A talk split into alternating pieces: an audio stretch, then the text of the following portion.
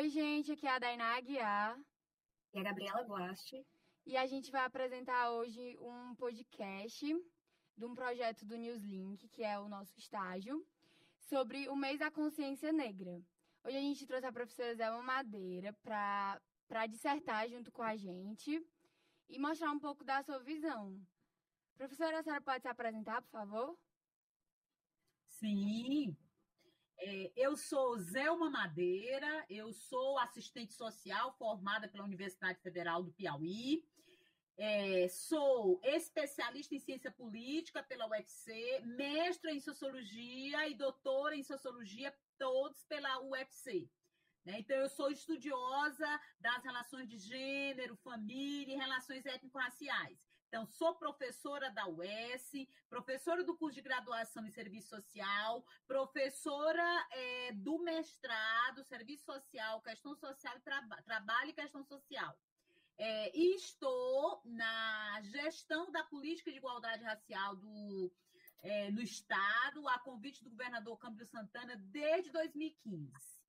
Então, é, essa minha vida é mesmo de estudar as relações étnico-raciais. Sou uma mulher negra, sou militante da causa, é, estou sempre aqui atuante na luta antirracista, no nosso Estado, no, no nacional, porque entendo ser o racismo um fenômeno planetário. O que significa para a senhora o Dia da Consciência Negra? Pronto, o Dia da Consciência Negra, né? Alguns até vão dizer assim: ah, mas devia ter a consciência nacional, ah, devia ter a consciência humana. Não. O Dia da Consciência Negra, para nós, população negra no Brasil, ela significa um momento de humanização. Nós estamos na busca de, de ter a humanização, porque nós somos um segmento populacional, maioria, 56% da população no Brasil, e passamos por situações de vulnerabilidade, passamos por o não respeito à nossa identidade étnica, o não reconhecimento da nossa pertença étnico-racial como algo positivo. Nós temos sofrido as injustiças e as desigualdades as desigualdades socio-raciais estão sempre presentes em nós, é, pessoas negras. Então, o racismo ele opera contra alguns grupos étnicos, como a, os povos originários, que são os indígenas, é, povos comunidades tradicionais, como os quilombolas, ciganos, povos de terreiro, pescadores artesanais, mas também sobre a população negra. Então, 20 de novembro, para nós, representa um momento de busca da nossa humanização, da nossa humanidade, porque a humanidade ela não está posta, ela tem que ser construída. Então, nós queremos aí reivindicar a, o direito à nossa negritude, de viver a nossa negritude. Então, nesse 20 de novembro, nós fazemos referência ao nosso grande herói, que é Zumbi de Palmares, porque Zumbi de Palmares representa para nós resistência, luta, não desistir de buscar reconhecimento étnico, não desistir de buscar justiça, não desistir de, de dizer para essa sociedade que esse é o nosso estilo, esse é o nosso modo de viver.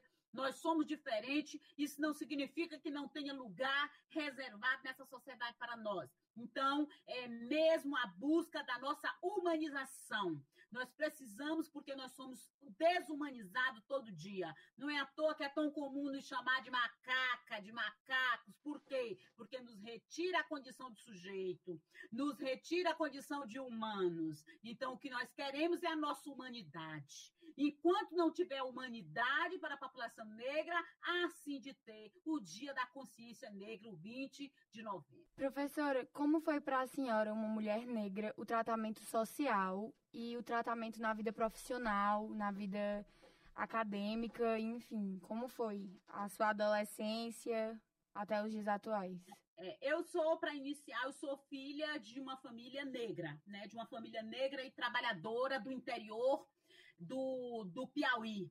Sou do estado do Piauí, já estou com mais de 26 anos, mais de 27 anos que eu moro em Fortaleza.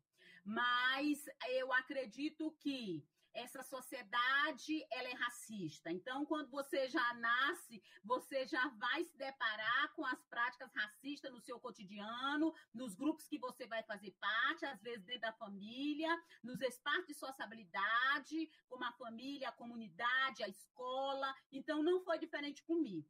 Eu passei por todos esses sofrimentos. Agora, eu considero um grande empoderamento, um grande é, é, componente que me fez forte no sentido de superar isso e permanecer viva, porque a nossa luta é mesmo permanecer vivo né, contra esses ataques que nos atacam, não só, não é uma coisinha só de mimimi ou de coitadismo ou de assistencialismo. Ele nos quebra a nossa possibilidade, retira a nossa possibilidade de ascensão. Então, a primeira instituição que eu acho que me empoderou foi minha família. Ser filha de um homem negro, Gilberto Alberto Madeira e Rosária Firmino de Araújo. Todos da classe trabalhadora, ele da construção civil e ela costureira. Mas sempre nos informou que nós tínhamos que ter orgulho da nossa raça, do nosso grupo étnico, que nós não deveríamos acreditar no que a sociedade dizia, que nós não tínhamos ética e nem moral para o trabalho, que nós éramos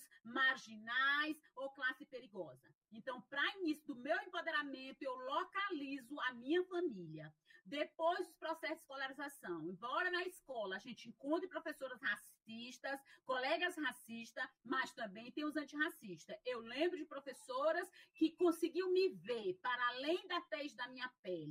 Então, essas professoras sabiam da minha inteligência, da minha potencialidade e apostavam em mim. Então, a gente precisa fazer as alianças para que a gente possa estar. E mais, estar de uma forma de, de qualidade na estrutura social. Então, e também os movimentos sociais.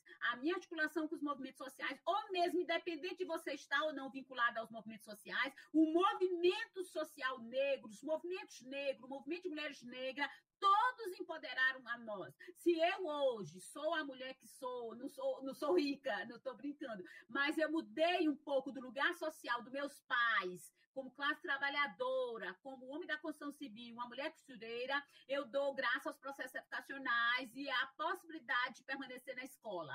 E isso por quê? Porque nós tivemos um movimento social forte denunciando o racismo e a necessidade que nós deveríamos estar na escola, que nós poderíamos mudar o nosso destino a partir do processo de escolarização. Então, eu acredito que eu sou resultado de tudo isso, de uma família forte e de uma sociedade lutadora que, embora tenha muitas forças contrárias, mas existe a luta antirracista, eu sou fruto do movimento negro. Se eu tenho acesso e tive acesso e pude galgar e chegar com toda dificuldade, ainda estou aqui na luta, mas estou viva, eu dou graça ao movimento social, aos movimentos negros, ao movimento de mulheres negras. O que a senhora acha que a gente pode fazer para tentar extinguir ou equilibrar a dívida histórica entre os brancos e os negros? Pronto, eu acho que a primeira coisa é fazer o que vocês estão fazendo, porque a gente pensa que acabar com o racismo vai ser um dia de uma grande revolução, mas essa revolução ela é cotidiana, no exercício da sua profissão. Então, você é professor da Unifor, você tem que tratar desse.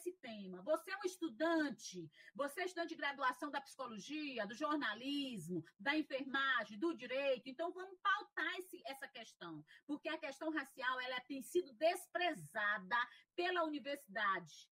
Então, há, não há, há, no máximo, quando nós temos são as políticas de cotas, a, as ações afirmativas, com muita dificuldade de aceitação da sociedade, uma sociedade extremamente racista e que não quer assumir que é racista, não tem sequer unanimidade que é racista. Racista é sempre o outro. Então, fazer um podcast, fazer entender, dialogar com quem sofre e sabe o que é a questão racial, é estar na luta antirracista antirracista. A luta antirracista não é só você emprestar a sua página das suas redes sociais, botar um blackout e dizer que é assim ou assado. Não, né, que defende negros. A luta antirracista ela não pode ser retórica, ela não tem sustentação só se for pela via do discurso. Ela tem que ser prática, você tem que fazer. Você tem que fazer é uma prática política. Então, da onde você está, você pode sim entrar na luta antirracista. Agora, a gente sabe que não é fácil, não é cosmético, porque quando a gente trata da luta antirracista, a gente trata de um passado que ainda é presente que é a escravidão. E a gente sabe que a escravidão não foi só modo de produção. A escravidão, ela tornou-se linguagem. E a escravidão definiu lugar de desvantagem para alguns grupos étnicos, como a, os povos originários, que são os indígenas, e a população negra. E garantiu é, privilégio para outro grupo étnico, que é os brancos. Então, ser brancos e entrar na luta antirracista é questionar o seu lugar de privilégio. E isso não é um exercício fácil não é um exercício fácil. Então, entrar na luta antirracista não pode ser só retórica, não pode ser resposta cosmética, superficial. É discutir que nós não queremos só uma pauta identitária, tipo assim, ah, negro é lindo, 100% negro. Nós queremos ocupar lugar de vantagem na estrutura social. Nós queremos ser os juristas neste país que tem só 18% de negros e mais de 80% de brancos. Nós queremos ser juízes, promotores, é, defensores, nós queremos ser médicos, nós queremos ocupar lugar de vantagem na estrutura social. Então, a luta nossa antirracista não é só com a pauta identitária, é também condições objetivas de acesso a direitos e de lugar na sociedade. Então, vejamos o quanto a sociedade ela, ela agiu na, na realidade brasileira contra as cotas. Por quê? Porque as cotas, na, é uma ação afirmativa na modalidade cotas, ela muda a estrutura da sociedade em lugares que nós não tínhamos trânsito, como a universidade, os concursos públicos. Então, isso não agrada por que, que não agrada? Porque vai mexer numa estrutura que está há mais de 500 anos construída. E o que nós estamos fazendo com a luta antirracista não é algo inocente e pequeno, é o desmantelamento dessa estrutura que todo dia ela tem atuado de forma a excluir, a, a tirar a oportunidade dessa população que construiu e edificou esta nação embora essa nação, pela consciência nacional, tenha sempre querido retirar o elemento negro da identidade nacional. Então, é algo profundo, né? Quando vocês me convidaram, eu não retruquei, logo aceitei, mesmo diante de muita coisa para fazer, porque nós estamos no novembro negro, todo dia tem evento. Mas eu acredito que uma moçada nova pode fazer diferença entender e questionar os lugares de privilégio. Quais grupos étnicos, ao longo de mais de 520 anos, têm se dado bem é, a, a, às custas do silenciamento, da negação do debate sobre a questão racial no âmbito da universidade, no âmbito da grande mídia, no âmbito dos juristas, no campo dos economistas e do parlamento. Nós estamos, saímos ontem de uma eleição e sabemos o quanto é difícil nós temos candidatura e condição de fazer a, a acontecer participação em pé de igualdade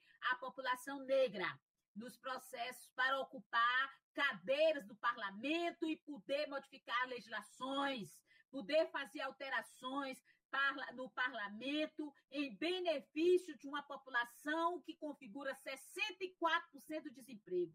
De 14 milhões de desempregados, nós temos para mais de 64% de desempregados negros e negras. Nós temos pessoas com o título, título na mão, o diploma de graduado, mas por ser negro não ocupa é, é, funções é, no nível que você tem de qualificação. O que lhe aguarda é lá empregos do ensino fundamental ou no máximo médio. O que é isso? Isso se chama desigualdade. Isso diz que a raça continua escalonando e naturalizando os lugares sociais de negros, de negras na mesma estrutura social. Professora, a senhora gostaria de compartilhar alguma experiência? Eu acredito que nós, mulheres negras, nós somos se identificada muito com o emprego doméstico, né?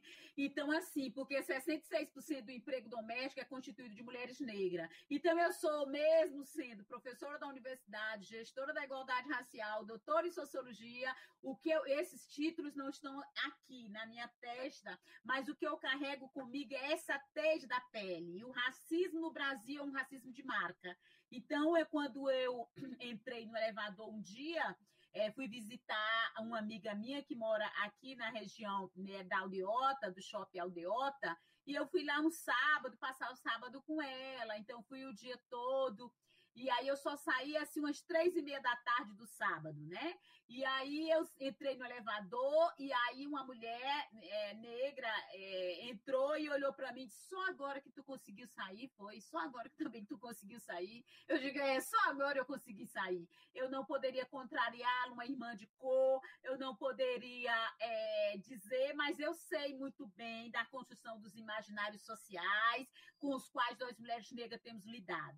Então, é de que nós só, só, só, o único lugar que nós podemos ocupar é de empregadas domésticas, né? Com todo o respeito que nós temos à empregada doméstica, mas é o que mais parece com a escravidão.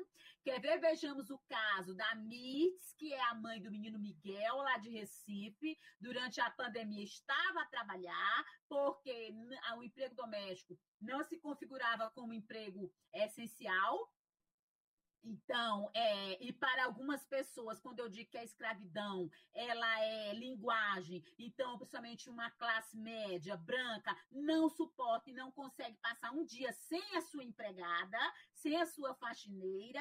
Então, a gente está falando isso, né? A gente está dizendo só uma questão moral, só dizer que é coitadismo, não. A gente está falando de raiz histórica, a gente está falando de letalidade, a gente está falando de morte. Então, esses lugares de desvantagem nós sempre, eu já, já, eu já, já é, não me acostumei, porque eu não vou me acostumar nunca com isso, porque meu projeto, além de projeto da, de profissão, é luta antirracista e meu projeto de vida. Mas isso eu, eu sofro todo dia e toda hora ao ir para os ambientes que acham que não é o nosso lugar, né? Que é o shopping. Então, as pessoas, é, quando eu entro numa loja no shopping, não necessariamente, é, até às vezes eu acho até legal, porque eu entrar na, na loja, é, eu posso até escolher as coisas com muita facilidade, porque ninguém vem atrás de mim, por quê? Porque eu sou uma mulher negra, porque é uma mulher negra. Ah, essa daí não tem dinheiro. Quem vai perder o seu tempo gastando com esta mulher que não vai ter dinheiro? Ou então, o outro lado é de ser identificada como marginália,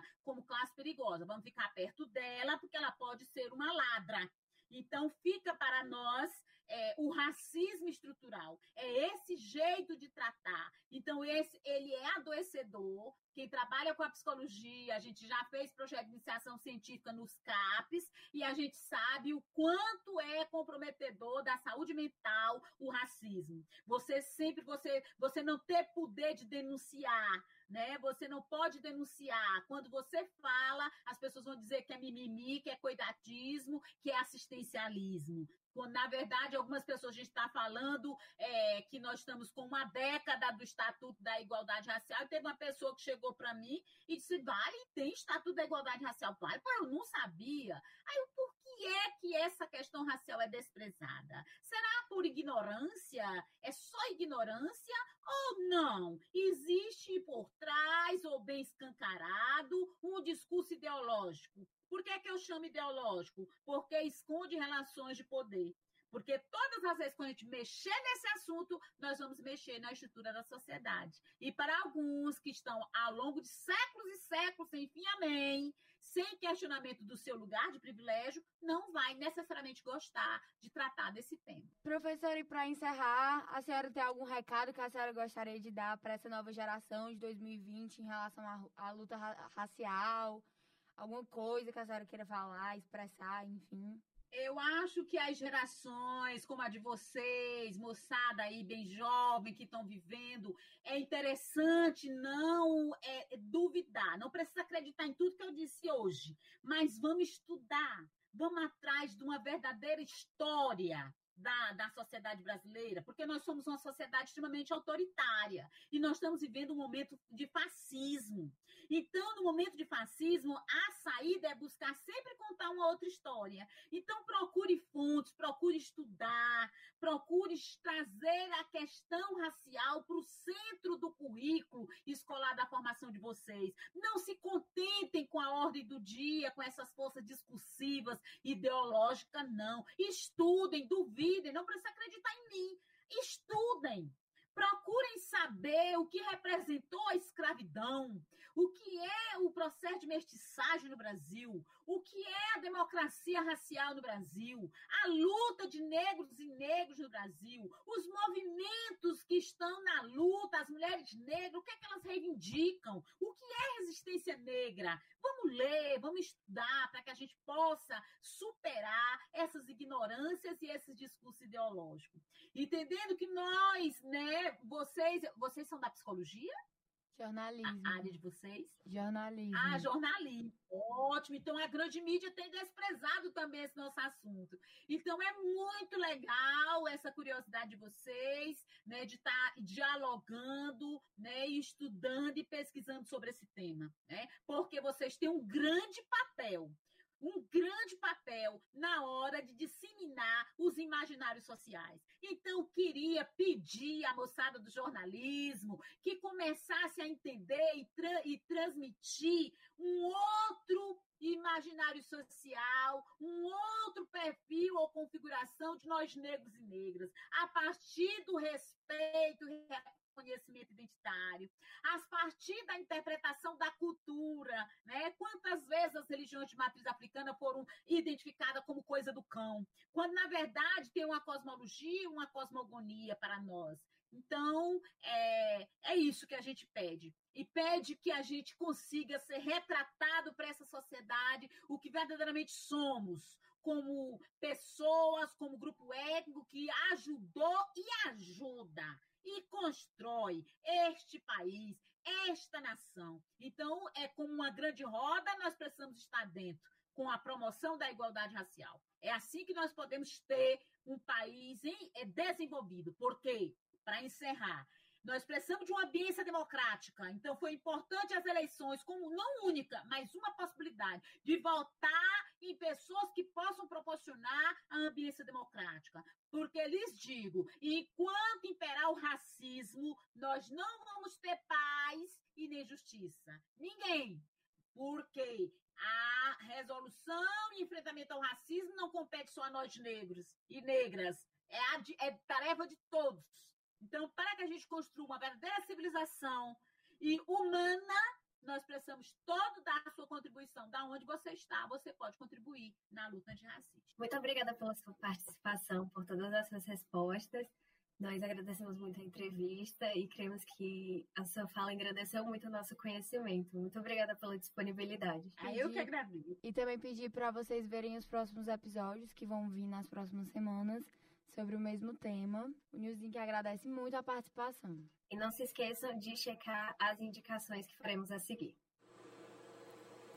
Oi, gente, eu sou o Marcelo, estudante de jornalismo e monitor do Newslink da Unifor. Como a gente está em novembro, novembro tem Consciência Negra, feriado, eu estou aqui hoje para fazer indicações de três filmes para vocês que fazem alusão ao Dia da Consciência Negra. O primeiro filme é O Ódio que Você Semeia, esse filme é de 2018. Ele é baseado no livro da Andy Thomas. O filme ele acompanha Star, uma adolescente negra, que é a única testemunha do assassinato de seu amigo por um policial e agora precisa escolher entre a sua segurança e a justiça. O terceiro é o Green Book, o Guia. Ele também é um filme de 2018. Esse filme ele conta a história do Dr. Don Shirley, ele é um pianista negro que precisa de um guarda-costas para protegê-lo em uma turnê pelo sul dos Estados Unidos durante a época da segregação racial. E por fim, o terceiro filme se chama Para Meninas de Cor. Ele foi lançado em 2010 e ele é uma adaptação do livro da autora Mitozaki Strange. É, esse filme ele mostra nove mulheres negras que precisam lidar com diferentes temas que rondam o universo feminino, como o amor, o abandono e o assédio.